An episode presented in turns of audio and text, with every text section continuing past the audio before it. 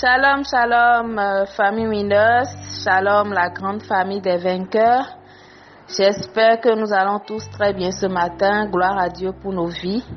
Merci à l'Éternel des armées qui nous a encore renouvelé le souffle de vie ce matin. Gloire lui soit rendue pour toutes les merveilles qu'il accomplit dans nos vies. Amen, amen, amen. Je suis la sœur Jessica et je suis chargée ce matin de nous conduire dans la suite de notre enseignement par rapport à la vie du roi David. Amen. Mais avant de commencer, je voudrais déjà nous rappeler le point 6 de notre vision. La vision des winners qui est celle-ci. Nous sommes des vases au travers desquels les valeurs justes et vraies sont restaurées au sein de la jeunesse. Amen. Nous sommes des vases au travers desquels les valeurs justes et vraies sont restaurées au sein de la jeunesse. Nous pouvons lire cela dans le livre de 1 Pierre 2, le verset 9. Amen. Alors, depuis le début de cette semaine, nous sommes en train de d'être enseignés sur la vie du roi David. Le roi David que nous connaissons tous, le roi David qui pour certains est un exemple et qui pour d'autres ne l'est pas forcément. Mais nous, ce matin, nous allons voir quelques manifestations qui se sont produites dans la vie de David et dont nous pouvons tirer des leçons. Amen. Alors, on sait tous que David est l'un des personnages les plus étudiés de la Bible et aussi parce qu'il est celui-là qui a écrit les psaumes que nous utilisons beaucoup pour faire les diverses prières. Et même si beaucoup se focalisent uniquement sur l'histoire que nous connaissons, qui est la victoire de David sur Goliath, sa vie entière est un enseignement. Et nous pouvons tous nous en inspirer autant que nous sommes. Amen. Déjà, je vais parler d'un premier point qui est la solitude bénéfique. Amen. David était le plus jeune de ses frères et il a passé la grande partie de son enfance loin de la maison familiale. Il passait son temps à prêtre le troupeau de son père. Mais au lieu d'affaiblir le jeune David, la solitude qu'il vivait est devenue pour lui une force. Amen. Seul à l'abri du regard de sa famille, David se rapprochait de Dieu. Amen. Il passait ce temps-là, qui était le temps qu'il consacrait en dehors de sa famille, à se rapprocher un peu plus de Dieu. Et il y a des périodes comme ça dans notre vie, des périodes où nous n'avons pas trop d'activités, des périodes où nous ne sommes pas très très occupés, où la famille et les amis ne sont plus notre préoccupation majeure. Alors ces genres de périodes doivent être des périodes où au lieu de nous éloigner de Dieu, nous nous rapprochons un peu plus de lui. Il est important pour nous de travailler pour, pour euh, nous rapprocher davantage du Seigneur, être attentifs afin de ne pas nous éloigner de sa, de, de sa face. Amen. En effet, quand nous nous rattachons à, quand nous rattachons pardon, la prière à un moment donné, un moment où nous sommes, euh, nous sommes bien dans un décor donné et que nous sommes dans un lieu calme, dans la chambre ou à l'église, la prière ne peut pas se faire uniquement à ce genre de moments-là. Amen.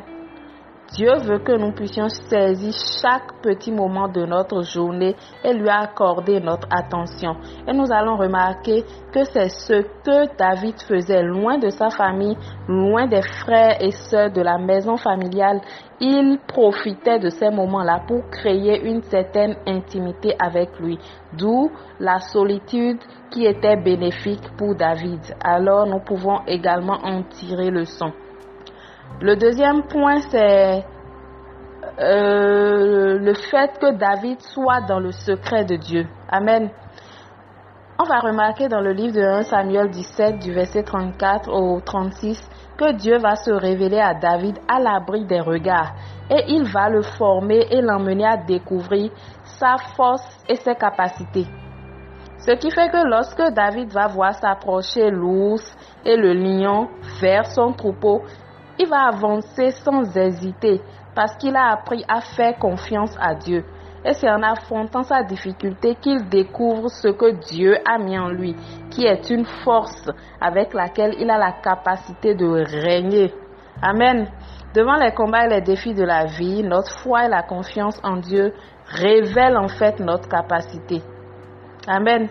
Quand tu te lèves avec une seule foi, ta foi en Dieu, et que tu remportes la victoire avec une nouvelle capacité activée en toi, Dieu nous confronte parfois à des difficultés. Il nous éprouve afin que nous puissions découvrir réellement qui nous sommes et que nous puissions être conscients du fait que nous sommes équipés pour les difficultés afin d'affronter tout ce qui est circonstance, tout ce qui n'est pas situation guerre qui se présente à nous. Quand nous lisons euh, la, la, la, la, la Bible dans le livre de Samuel, nous voyons que Dieu a utilisé certains moments dans le secret afin de forger le caractère du roi David. Il ne s'est pas levé en un jouet et devenu le David que nous, nous connaissons. Amen. Dieu a pris un temps dans le secret afin de le former, de l'équiper véritablement pour que quand il sera maintenant face au monde, il puisse révéler ce que Dieu a mis en lui. Amen. Un autre point que nous allons voir ce matin, c'est que l'onction n'attire pas seulement la gloire. Amen. Dans la vie du roi David, l'onction n'a pas attiré uniquement la gloire. Les chants, les acclamations, même les dames qui ont chanté pour lui, pour euh, euh, euh, lui faire des éloges par rapport à ses victoires et tout ça, ça n'a pas seulement attiré de la gloire à David, David arrive sur le terrain de bataille et avance contre Goliath. Et il ne s'est même pas soucié du doute et des commentaires désobligeants de ses frères qui se disaient mais comment le petit là veut faire ce genre de choses? Dans le livre de 1 Samuel 17 au verset 28, nous voyons que David avec de euh, l'assurance et son assurance était même pris pour de l'orgueil et de l'arrogance pour certains, parce que certains se disaient, mais comment ce jeune sans expérience peut prétendre vouloir réussir là où nous, les grands, nous avons échoué? Alors, au travers de cet acte-là, ça n'avait pas été seulement bien vu par ses aînés, parce que les autres ne savaient pas ce que Dieu avait déjà préparé David à accomplir. Amen.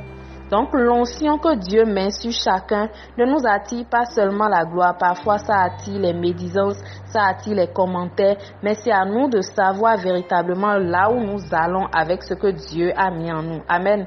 Et la vie du, du, roi David nous démontre encore cela. Le dernier point que je vais voir avec nous ce matin, c'est l'importance de la fidélité à Dieu. On ne peut pas parler du roi David sans mentionner l'épisode avec la femme du riz. Amen. David est tombé, mais il n'est pas resté à terre. Il est revenu dans l'intimité de celui qui pardonne et efface les péchés. Amen. Le péché nous fait fuir parfois de la présence de Dieu et nous enferme dans une certaine culpabilité. Et très souvent, nous avons du mal à nous pardonner nous-mêmes. Et au lieu de poursuivre notre route, nous nous enfonçons un peu plus, nous accumulons encore les péchés et avec une pensée grandissante comme quoi Dieu ne nous a pas pardonné, Dieu ne peut pas nous pardonner telle ou telle ou telle faute que nous avons commis. Mais ce que nous devons savoir, c'est que Dieu ne nous en veut plus pour certaines choses que nous commettons. Et la vie du roi David nous le démontre clairement. Parce que David finit sa vie attachée au Dieu de sa jeunesse parce qu'il savait que l'Éternel est fidèle et que les promesses que Dieu a, a, énoncées sur sa vie, ces promesses-là arrivent certainement à, à, en accomplissement. Donc nous devons savoir qu'il y a des avantages à demeurer fidèle à Dieu. Si David pouvait chercher quelqu'un dans la maison de Saül pour lui faire du bien à cause de Jonathan, à combien plus forte raison Dieu ne ferait-il pas du bien à nous qui sommes ses descendants? Le parcours exceptionnel de David, ses expériences et ses exploits n'ont été possibles qu'à cause de son intimité avec Dieu et à cause du fait qu'il était conscient de la fidélité de Dieu. C'est à cela que je veux nous inviter ce matin. Désolé parce que l'audio est un peu plus long que d'habitude, mais je voulais quand même que nous puissions développer ces plans, ces... Euh, euh, euh, oui, oui, je, je vais le dire comme ça, ces plans afin de savoir véritablement là où Dieu nous emmène.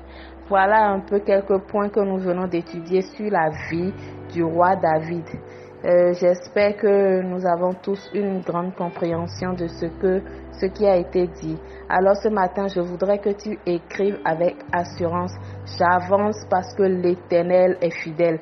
J'avance et j'agis au nom de la fidélité de l'Éternel. Amen. Merci à tous et à toutes. J'espère que nous allons passer une agréable journée et très bon week-end à chacun. Shalom chez vous.